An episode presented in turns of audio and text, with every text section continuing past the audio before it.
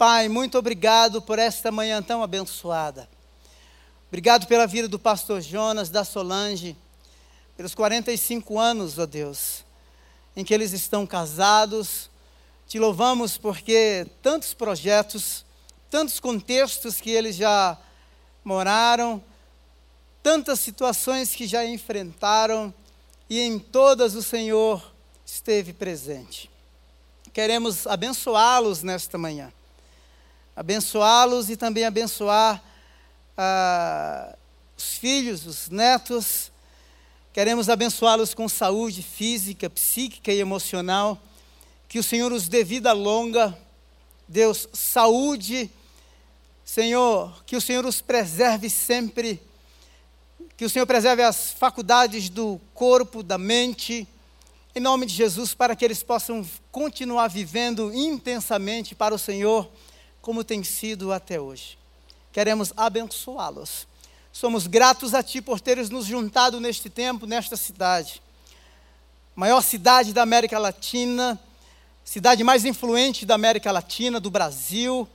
Deus, em nome de Jesus, levante esta igreja, Igreja Batista do Povo, os membros dessa igreja e espalhe pelo Brasil, espalhe por São Paulo, pelo Brasil e pelo mundo, com a mensagem do Evangelho, que é uma mensagem que transforma. Deus, usa-nos. A gratidão no nosso coração por aquilo que o Senhor já tem feito.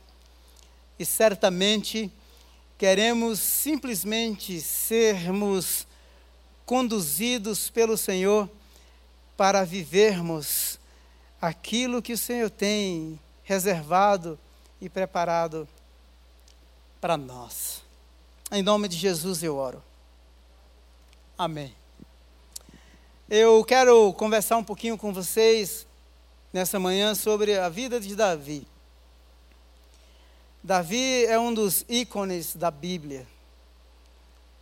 E é o segundo rei de Israel nascido na cidade de Belém, filho de Jessé, o caçula.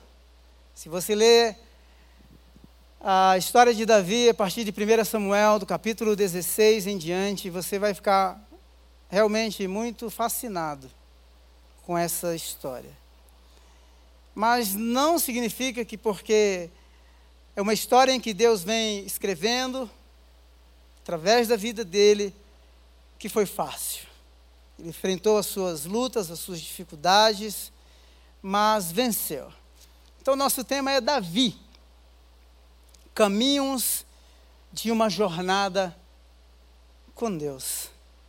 Ao olhar o texto bíblico, a partir do capítulo 16, apesar dele ser o caçula, nós percebemos que nos bastidores Deus estava escrevendo a história de Davi. Sem publicidade, no campo, cuidando de ovelhas, o menino sem. Nós não temos muitos detalhes sobre a história de Davi, a não ser no capítulo 17, quando essa história é conhecida. Mas o certo é que Deus estava no contexto da vida daquele, daquele adolescente, daquele menino. Deus havia rejeitado o rei Saul. O espírito de Deus havia se retirado da vida de Saul e Deus fala para Samuel assim: "Vá à casa de Jessé e unja o meu rei". E Jessé de repente e Samuel quando chega na casa de Jessé, ele fica impressionado com Eliabe, um rapaz de um corpo assim sarado, né? Grande, talvez trincado dentro do contexto convencional moderno, né? De porte físico bem bem desenvolvido. E o próprio profeta se impressiona com o porte físico de Eliabe e diz assim: certamente o rei ungido do Senhor está diante de mim. E o Senhor fala para ele assim: Deus fala para Samuel e diz: Samuel, não, não atente para a aparência, porque eu, Senhor, não vejo como o homem, o homem vê. O homem atenta para a aparência externa, eu atento para, para o coração. Então, o Samuel pergunta o Jessé se ele tem mais filhos e começa, ele tinha oito filhos e começa a fazer, é uma espécie de desfile, é como se fosse uma fashion week, um após o outro. E não, não é esse, não é o quinto, não é o sexto, chama aí o oitavo, o caçula, mas onde está o oitavo? É um menino, está lá no campo. Então vá chamá-lo. E o Davi prontamente atende o chamado do pai. E quando ele chega, Samuel diz assim: certamente o ungido do Senhor está diante de mim. E Deus diz, o texto é enfático. Deus fala para Samuel: unja-o. Deus decidiu. E uma vez que Deus decidiu, Ele sabe o que faz, e tudo o que Ele faz é perfeito. Eu queria que nós pensássemos nesse menino adolescente, cuja história está sendo formada, forjada nos bastidores.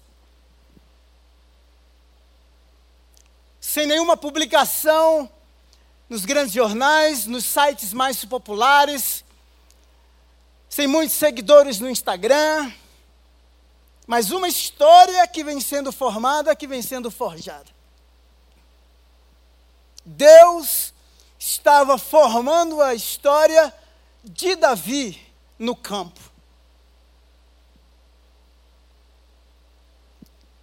Eu tenho certeza absoluta que nem mesmo Davi tinha a percepção profunda de como seria os desdobramentos futuros de sua história. Mas o certo é que aquele pastor de ovelhas estava lá no campo, distante da zona urbana, anônimo, poderia dizer invisível, por que não dizer improvável? Distante do olhar urbano. O biotipo, do ponto de vista convencional, afinal, Saul, o rei que havia sido escolhido, tinha, era muito alto, possivelmente 2 metros e 30. Samuel ficou impressionado com o porte físico de Eliabe. Então, do ponto de vista convencional, Davi não era a pessoa certa para aquele momento. Anônimo. Não somente ele, mas a história de toda a sua família foge à percepção urbana, à percepção humana. É claro isso, ao ler a narrativa bíblica. Mas o certo é que aquele pastor de ovelhas ele era responsável no exercício de suas tarefas. A história que estava sendo formada lá no campo tinha um sentido, tinha uma razão, e acima de tudo, Deus estava formando a história daquele rapaz. Quero dizer primeiro para você que anônimo, improváveis, invisíveis, do ponto de vista divino, tem nome, tem endereço, tem identidade e tem propósito. A vocação de Deus extrapola o contexto dos prediletos segundo o conceito convencional. Samuel observa o aspecto físico e Deus extrapola. o contexto imediato dos filhos que estavam diante dos olhos. Porém, Deus olha para o campo, para um pastor de ovelhas. Deus extrapola, Deus vai além. Somente Deus pode fazer isso. 1 Samuel capítulo 16, verso 19 diz assim: Então Saul mandou mensageiro a Jessé com a seguinte mensagem: Envie-me seu filho Davi, que cuida de ovelhas. 17, 15, 1 Samuel 17, 15. Mas Davi ia ao acampamento de Saul e voltava para apacentar as ovelhas de seu pai em Belém. É no contexto do trabalho responsável, no exercício simples de uma função pastoral, nos bastidores, no anonimato, sem grandes alardes, sem audiência presente para afirmar, para confirmar, para endossar aquela vocação mas com um grande diferencial: a presença de Deus.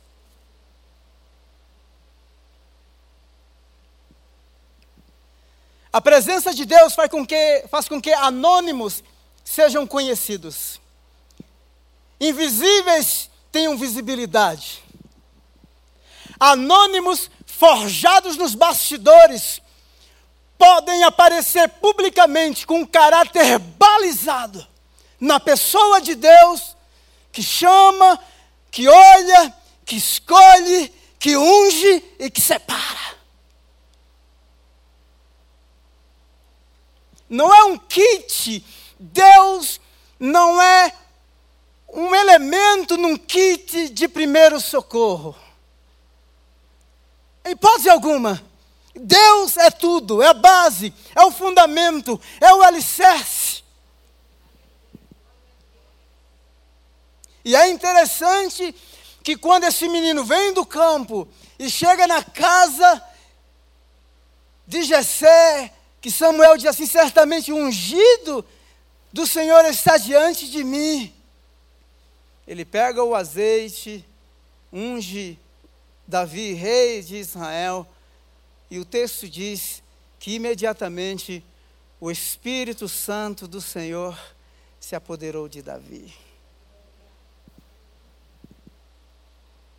Histórias formadas nos bastidores, anônimos, invisíveis, improváveis, quando selados e ungidos pelo Espírito Santo do Senhor,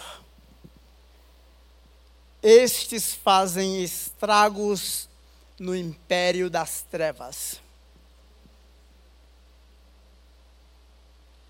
Ao ler a narrativa bíblica, o texto bíblico, é interessante os detalhes, como esse adolescente sem ter a percepção profunda dos desdobramentos da sua vocação, ele exerce essa função de pastor de ovelhas de forma tão responsável. No capítulo 17, no verso 20, o texto diz assim: Levantou-se de madrugada, Davi deixou o rebanho com outro pastor. Ele estava indo levar a marmita dos irmãos era o iFood. Quando chega no campo é chamado de bisbilhoteiro, você vê aqui vê a guerra, você vê aqui a nossa humilhação. Percebe que ele não deixou o, o rebanho vulnerável, entregue às feras, e porque ele já tinha experiência dos ataques do leão e do urso. Será que a gente despreza os dias de anonimato, de invisibilidade? Será que a gente entende que os dias, que às vezes são dias de escuridão, de trevas intensas, dias em que a nossa vida ela se torna improdutiva. Eu fico imaginando a relação que esse camarada desenvolveu com o rebanho, de apreço, de admiração, com esse animal dócil, quanto aprendizado de falar e ouvir, e essas vivências depois extrapolam a vida pessoal e se tornam poemas, se tornam salmos.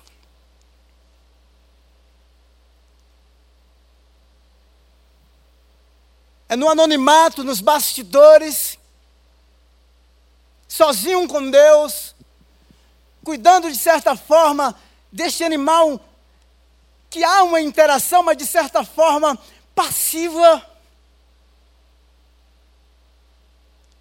Animal irracional, mas um fator imprescindível na formação dessa história é o próprio Deus.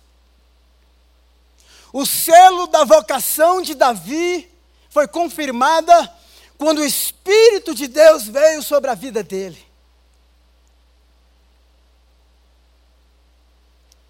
É muito difícil ouvir falar sobre esse assunto de forma muito relevante hoje, porque nós vivemos numa sociedade tão imediatista.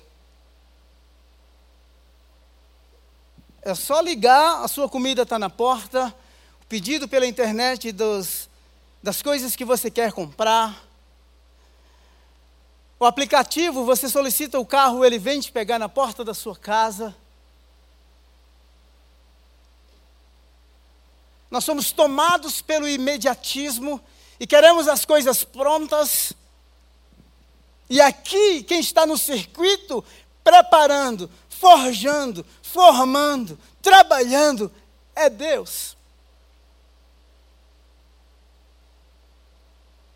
Nós precisamos no meio de tanto imediatismo, de coisas prontas, eu não estou aqui ignorando jamais e desmerecendo nos servirmos de tudo aquilo que a tecnologia pode nos, nos proporcionar, em hipótese alguma.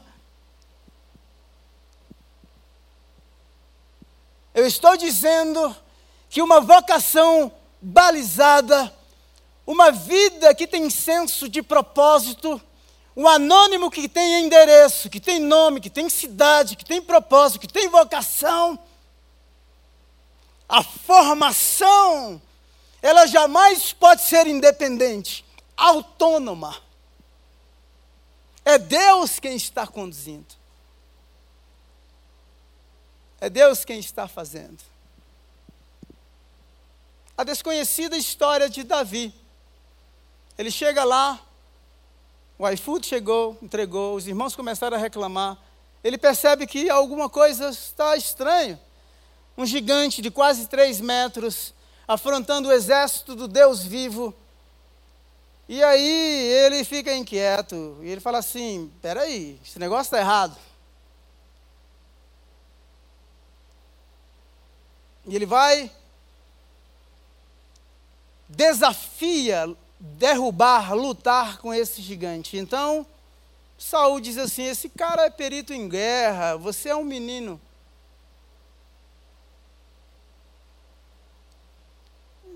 Esse cara é guerreiro desde a sua juventude, você ainda é um menino. Afinal, você nem foi alistado para a guerra, por isso você não está aqui. Apesar de terem três irmãos dele lá no exército lutando com o rei Saul. E aí o Davi vai dizer assim: Rei, não é bem assim. Deixa eu contar uma história. Eu cuidava do rebanho do meu pai. E quando vinha o leão, o urso, atacar o rebanho do meu pai, eu pegava pela, pela juba, resgatava a ovelha e os matava assim como o Senhor foi comigo para matar o leão e o urso ele será contra este incircunciso. Percebe a história do campo? Percebe os dias de anonimato, de invisibilidade, improváveis, selados com o Espírito Santo, são prováveis porque não realizam fatos desafiadores em sua própria força, mas reconhecem os dias de anonimato, de invisibilidade, mesmo dentro dos conceitos convencionais de vocação, de escolha, como Samuel se equivocou. Mas Deus estava lá. E é isso que ele insere. Diante do desafio, é isso que ele vai dizer. Me permita parafrasear o texto. Mas é como se ele estivesse assim, da, Saul, a minha história de vida não está registrada nos grandes jornais. Não tenho muitos seguidores. Simplesmente cuidei de um rebanho, eu cuido de um rebanho. Então, esses são os fatos. Quando eu cuidava do rebanho, eu tenho uma história. Anônimo tem história na perspectiva divina. Invisíveis são visíveis na perspectiva divina. Improváveis na perspectiva divina tem propósito de Deus. Porque o olhar divino extrapola o olhar humano. Glória a Deus! Aí o Davi insere a sua história. É isso que ele conta.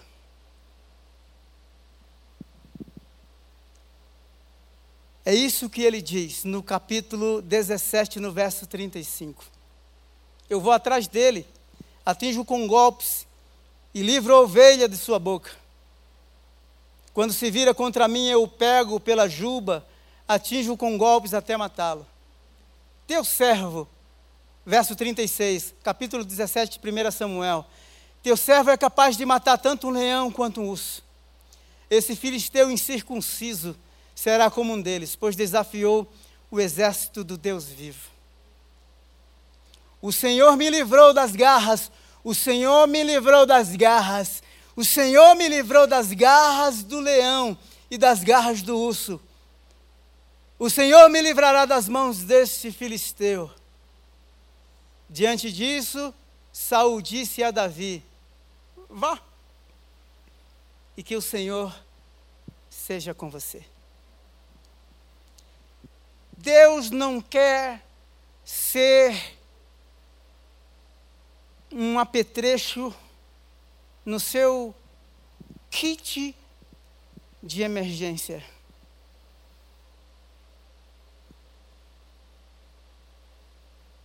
Ele quer ser Senhor da sua vida.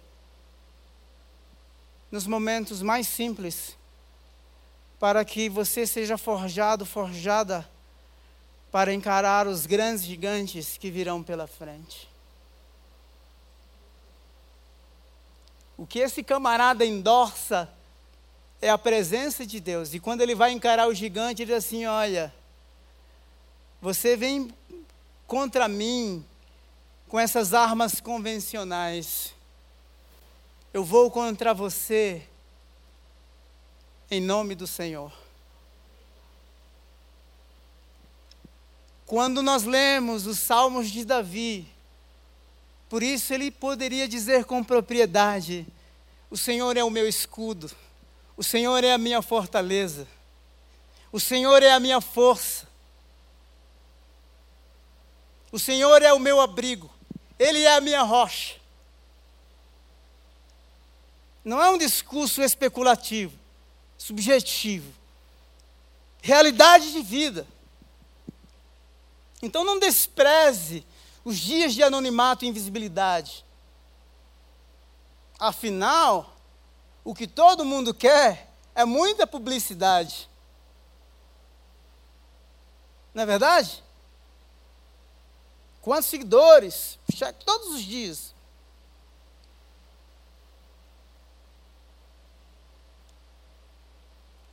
Sabe uma coisa que eu acho legal? É que enquanto Deus está formando a história desse rapaz, não havia, tanto quanto eu saiba, os relatos não dizem, público presente. O Davi tinha tempo para pensar sobre ele, sobre Deus, sobre o rebanho, observar, tecer comentários, pensar, meditar, orar. Não ignore esse tempo. A vocação de Davi não nasceu em Saul.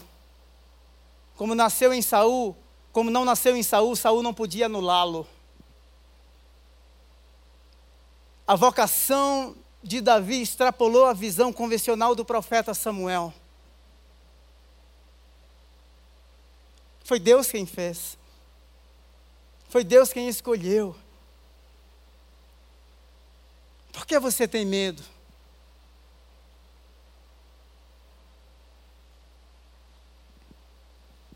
A resposta divina vai extrapolar esses conceitos. No verso, no capítulo 16, no verso 12, então José mandou chamá-lo e ele veio. Ele era ruivo, de belos olhos, de boa aparência. Então o Senhor disse a Samuel: É este, levante e unja. Quando Deus põe o olhar, não é um olhar equivocado. Não importa quão improvável você pense que seja, ou quão invisível, ou quão baixo está, ou baixa está a sua autoestima se apegue a Ele. Confie nele.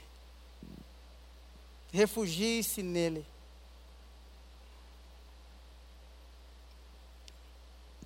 Sabe uma coisa interessante também?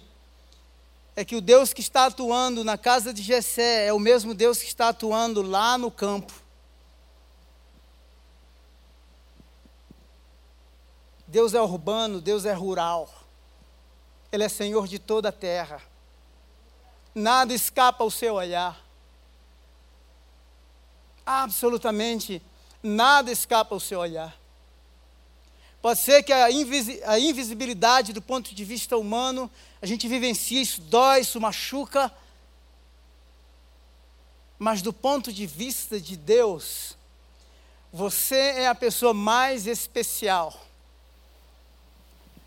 você é a pessoa mais amada, cuja história está sendo formada e forjada no ambiente mais próximo, íntimo e exclusivo entre você e Ele.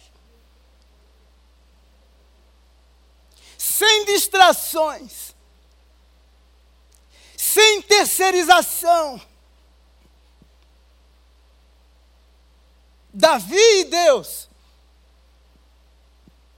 as experiências fortes, profundas. Mas Deus estava lá. Vocacionado não tem escolha. Vocacionado é escolhido. E quando eu falo de vocação, eu não estou restringindo, a vocação ao púlpito, ao líder de célula eu estou, eu estou falando de vocação do corpo, da igreja, de Cristo. Porque tudo quanto Deus vai fazer na terra, Ele vai fazer através da sua vida. Ele vai fazer através da sua vida. No capítulo 17, do verso 58, ou melhor, deixa eu ler o 55, que você vai conseguir entender melhor. Quando Saul viu Davi avançando para enfrentar o filisteu, perguntou a Abner: o comandante do exército: Abner, quem é o pai daquele rapaz? Abner respondeu: Juro por tua vida, ó rei, que não sei. Anônimo. Verso 56 do capítulo 17: E o rei ordenou-lhe: Isso, me permita fazer uma pausa. Isso porque Saul e Abner já tinham no seu exército pelo menos três irmãos de Davi. Mas eles não tinham conhecimento sobre a família. Me parece que não somente o Davi, mas toda a família parece ser uma família de invisíveis.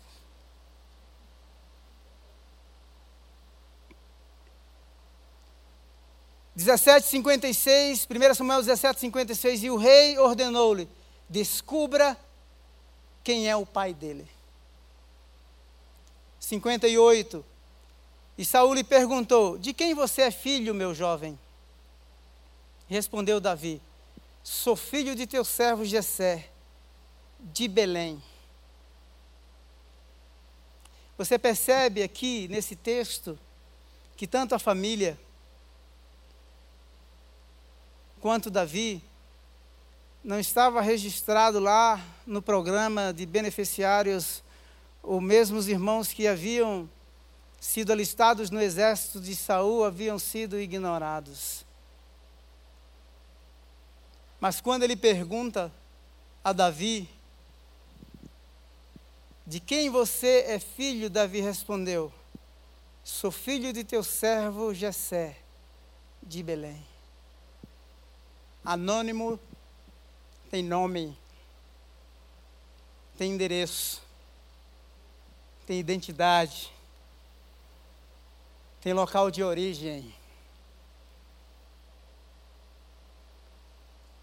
Ainda que seja desconhecidos de todos, mas Deus conhecia o endereço desta família, assim como Ele conhece também o seu a escola que você estuda, a empresa que você trabalha, os sonhos que você tem. Deus conhece a sua história.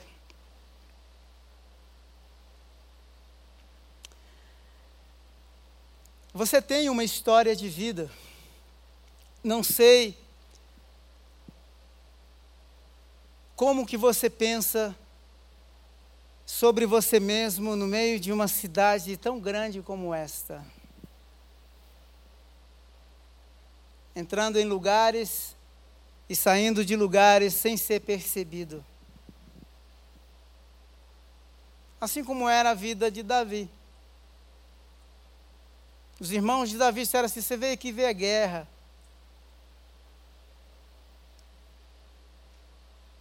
Lá no campo distante, Deus tem um propósito em tudo isso. Primeiro, é entender que a vocação nasce nele. Que ainda que tudo fuja o conceito convencional, a percepção humana não escapa à percepção divina. Deus trabalha. Quando esse menino se apresenta para lutar com o gigante, o quadro comparativo é esse. Golias é perito. Você é um menino. Menino ungido. Menino improvável, invisível, que tem uma história forjada, formada por Deus. Se agiganta, cresce à luz das suas, das suas prévias experiências com Deus. E é isto que Davi vai evocar. É essa minha história. Eu matei o urso, eu matei o leão. Assim será com esse gigante. Não nasci no vazio, essa é minha biografia. fugiu toda a percepção humana, mas Deus esteve comigo e me preparou para este momento. O quadro comparativo é esse: do olhar humano, terreno, carnal, físico, finito. Davi diz assim: espera aí. Diante do desafio de um gigante, Saul fica assustado, e essa é a fala que ele diz assim: olha, esse cara aí vai fazer você espetinho. Mas ele diz assim: não. Assim como o Senhor foi comigo lá no campo, nos dias de invisibilidade, anonimato, Ele será comigo agora, porque na, na verdade, a minha história foi forjada nos bastidores para livrar Israel deste momento de vergonha e humilhação. Histórias forjadas nos bastidores têm um fim, um propósito de glorificar o nome do Senhor publicamente. Porque é isso que ele faz. O escudo de Davi é Deus. Eu vou contra você em nome do Senhor. Teu servo é capaz de matar tanto um leão quanto um urso. Anônimos tem história, tem endereço e tem propósito ao olhar de Deus. Quando o infinito entra no finito, e o finito é absorvido, empoderado, capacitado, ungido, habilitado pelo infinito. Por menor que seja, por mais improvável que seja, por mais finito que seja, por mais pequeno que pareça, nos sentimos gigantes, não é nossa própria força. Quando o natural é redimido, é permeado, é saturado pelo sobrenatural. Gigantes que, do ponto de vista natural, jamais cairiam por terra, quando o natural é redimido, revestido e capacitado pelo sobrenatural, experimentamos vitórias inimagináveis. E por que não dizer conquistas mesmo que não foram planejadas. De onde você vem? Quem é você? O que te define? Qual a sua história? Lá naquela vila, aquela cidade nem tem no mapa. Afinal, Salvador nasceu numa vila, nasceu numa manjedoura era rei sem palácio. Revolucionou toda a história da humanidade sem usar uma arma, a não ser essa, o Evangelho, a palavra.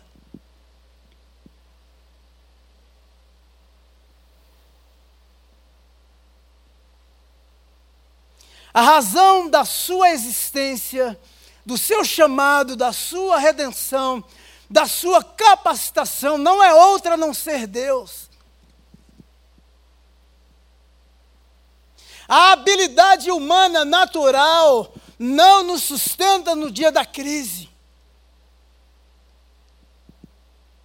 É necessário. É só olhar Golias desafiando o exército de Israel. Não foi um grande soldado, foi um entregador de pizza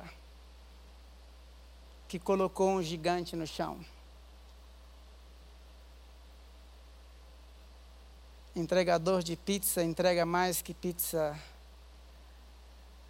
Entregador de pizza, como foi o rei Davi, carrega propósito divino, graça de Deus, que põe gigantes no chão.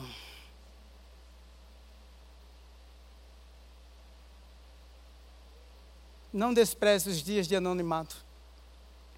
Talvez você tenha sido machucado pelo racismo, pela discriminação. Ninguém me nota, ninguém me viu, ele viu. É suficiente. A sua vida escapou o olhar humano convencional, o biotipo da época, a cultura hedonista do momento. mas a sua vida atraiu o olhar daquele que tudo pode. Oh, que maravilha! E isso é suficiente. Isso é suficiente.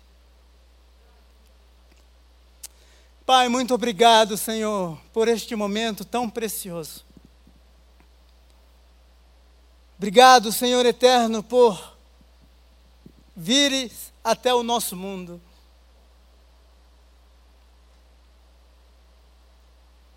Fomos machucados pela invisibilidade, pelo desprezo, pelo preconceito. Mas obrigado, porque a nossa vida foi alcançada pelo Senhor. E a nossa história está sendo escrita por ti. Senhor, os, os lares onde essa mensagem chegou, essa oração está chegando. Talvez as situações mais adversas, mais críticas, de dor, de perda, de sofrimento, de prejuízos, de traição, de vergonha, de doença, que o sobrenatural toque o natural, que os céus toque a terra. Senhor, que as emoções mais atordoadas e transtornadas voltem ao seu devido lugar. Deus, em nome de Jesus, que os gigantes que assustam, que apavoram, que humilham, reconhecemos que não podemos vencê-los na nossa própria força. Por isso dizemos: nos levantamos no nome do Senhor dos Exércitos. No nome do Senhor dos Exércitos. Evocamos a nossa história de vida contigo, Senhor. De que assim como o Senhor foi conosco, quando matamos o leão e o urso, que os gigantes que nos apavoram caiam diante dos nossos pés, simplesmente porque tu estás, tu estás conosco. Tu és o tudo. Tu és o nosso bem maior. Tu és a porção da nossa herança. Louvado seja o nome do Senhor. Eu quero te louvar, Senhor, porque mesmo os erros humanos, as percepções equivocadas sobre que as pessoas tecem sobre quem somos, em hipótese alguma, anulou os teus propósitos para as nossas vidas. E foi no, no ambiente do anonimato, da invisibilidade, das improbabilidades que o Senhor forjou, formou e forma a nossa história. Em nome de Jesus. Em nome de Jesus. Eu abençoo cada lar, cada família representada, cada empresa, cada profissão, cada líder, cada líder de célula. Deus, em nome de Jesus, que São Paulo seja saturada pelo Evangelho, através do povo que se chama pelo Teu nome. Em nome de Jesus. Em nome de Jesus. Glória a Deus. Louvado seja o nome do Senhor. Será que a gente pode dar uma salva de palmas para o Senhor?